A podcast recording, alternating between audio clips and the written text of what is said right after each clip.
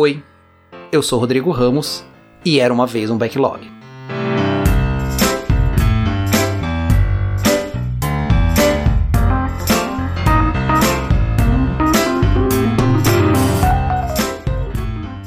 Bom, o artigo que a gente vai falar hoje foi escrito em 1981, bem no comecinho ali da década de 80, então. E ele é intitulado A Minority Descending Position, que é, tipo, posição contrária de uma minoria. Foi escrito por dois caras, um chamado Daniel McCracken e outro chamado Michael Jackson. Bom, não é esse aí não que você pensou. E eles relatam as suas preocupações ali no começo da década de 80, as preocupações que eles tinham em relação ao conceito de ciclo de vida de software. Ali no começo dos anos 80, esse conceito de ciclo de vida de software já era um conceito super popular, era algo que vinha sendo discutido e evoluído desde a década de 50, 60, 70 e ali nos anos 80 estava tomando uma proporção maior e já com modelos que estavam pensando em melhorar isso e escalar, né? A gente tem que lembrar que os anos 80 é aquele ano ali do V-Model, do Spiral Model, e todos eles estão baseados, de certa forma, nesse conceito de ciclo de vida. Muito bem, esses dois caras, eles eram contrários a essa ideia, e estavam levantando uma bandeira aqui de que isso poderia ser danoso para os projetos. E aí, eles escrevem então esse paper para compartilhar e para trazer para a comunidade da época as preocupações que eles tinham. E aí, gente, só lembrando, né, quando a gente fala de ciclo de vida de software, tem aquele ciclo básico, né, que a gente pode dizer que começa ali com uma análise, é, uma análise contextual, organizacional, depois vai para uma avaliação sistêmica, segue para uma análise de viabilidade, depois o plano do projeto, o desenho lógico, né, ou especificação. O desenho físico vai para o desenvolvimento propriamente dito, implementa e fica ali uh, monitorando a operação e fazendo as revisões necessárias. Né? E aí, com uma variação ou outra, todos nós aqui conhecemos algum ciclo, algum método que tem etapas parecidas com essa, né? Com alguma diferenciação ou outra, mas no geral é isso aí. E como eu estava comentando, aqui não é o cascata, aqui a gente não está falando de ah, então um ciclo de vida é o cascata. Não, não é isso que a gente está falando, né? É, é, claro que se você pegar o ciclo de vida e executar ele todo quadradinho, cada etapa tem começo e fim, você não pode voltar na etapa anterior. Né? Se você fizer isso, é claro que você transforma o seu ciclo de vida num modelo cascata. Tá? É, mas não é isso que a gente está falando aqui. Né? É, a crítica dos autores é em relação a ciclos de vida, independente ali se está sendo usada como rígido, como um modelo cascata, ou se você está usando isso, inclusive em modelos interativos, em modelos incrementais. Acho que mais do que os interativos e incrementais, a gente está falando aqui quando você usa o ciclo de vida para modelos evolucionários, né? Muito bem, e o que, que esses caras falam, né? Qual que, é a, qual que é a dor que eles estavam sentindo ali? O que, que eles acham que está errado nisso tudo? E aí eles colocam três pontos nesse artigo aqui. O primeiro, eles dizem aqui né, que toda forma de ciclo de vida é uma estrutura de gestão de projetos imposta ao desenvolvimento, ou seja, ele não existe de forma natural, é algo que você vai lá, cria e impõe.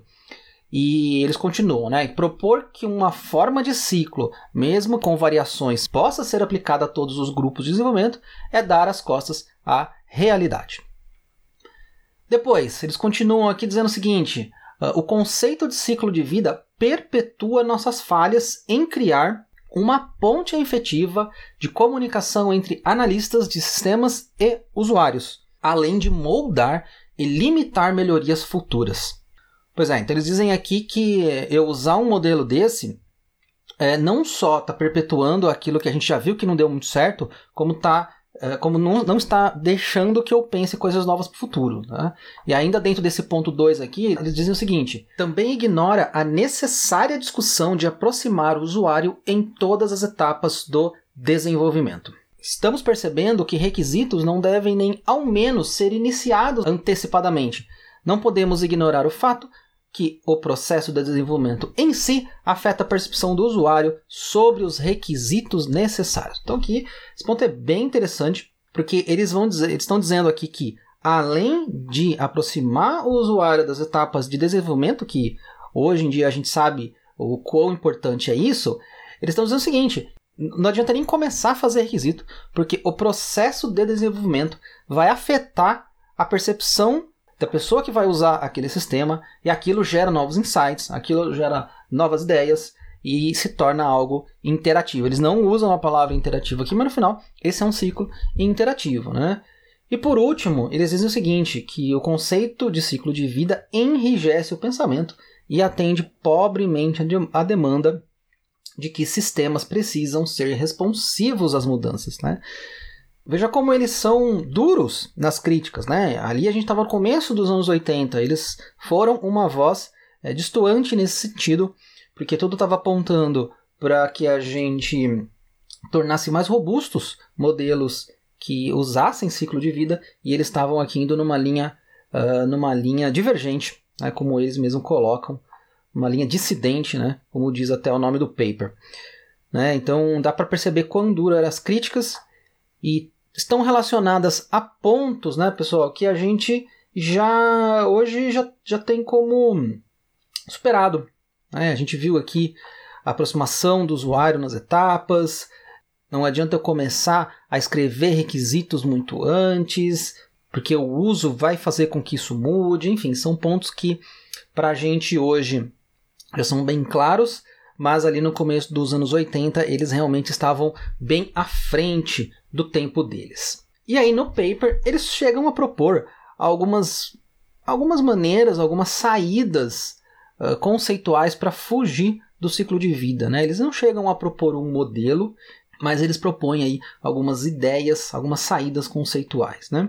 E uma delas, olha que interessante, uma delas sugere que você coloque uma versão do sistema que seja potencialmente utilizável e que através do uso e da experimentação o próprio usuário vai desenhando o sistema a partir daí. Né? E olha só, né? Primeira versão do sistema que seja potencialmente utilizável, e a partir daí a gente, através da experimentação, evolui. Isso se parece né, muito com o que a gente chama hoje de MVP né, o Minimal Valuable Product, né, o produto minimamente viável. Né? Só que aqui a gente está 20 anos antes desse termo ser cunhado lá em 2001 né, por Frank Robinson. Então aqui só reforça como os autores realmente tinham uma visão aqui de futuro bem interessante, bem fora, bem deslocada do seu tempo, né? No fim do artigo, eles reforçam essa chamada de atenção na comunidade, de que eles entendem que o conceito de vida não atenderia aos desafios que viriam na década de 80, e hoje a gente sabe que não atenderia nem da década de 80, nem da década de 90, né? E só ali nos anos 2000 a gente teria essas ideias bem evoluídas e sendo aplicadas quando a gente começa a falar de agilidade. Para terminar, uma outra coisa interessante é que esse paper foi publicado duas vezes com dois nomes diferentes. Então, se vocês procurarem aí, vocês vão achar em 81 com o nome que eu falei, a Minority Dissenting Position, mas também você pode encontrar ele numa versão de 1982 chamado Life Cycle Concept Considered Harmful. Quer dizer, o conceito de ciclo de vida é prejudicial ou pode ser considerado prejudicial. Um dos autores, pessoal, o Jackson, ele chegou a desenvolver seus próprios modelos a partir das ideias por ele expostas aqui nesse paper, né? Ele desenvolveu primeiro o JSD, que seria o Jackson Software Development, e ele desenvolveu e manteve esse modelo até a década de 90, quando ele mesmo substituiu por uma outra criação, é o que é o Problem Frames Approach. E quem sabe a gente no futuro não fala um pouco desses modelos do Jackson porque parecem bem interessantes. Mas isso, né, pessoal, já é uma outra história.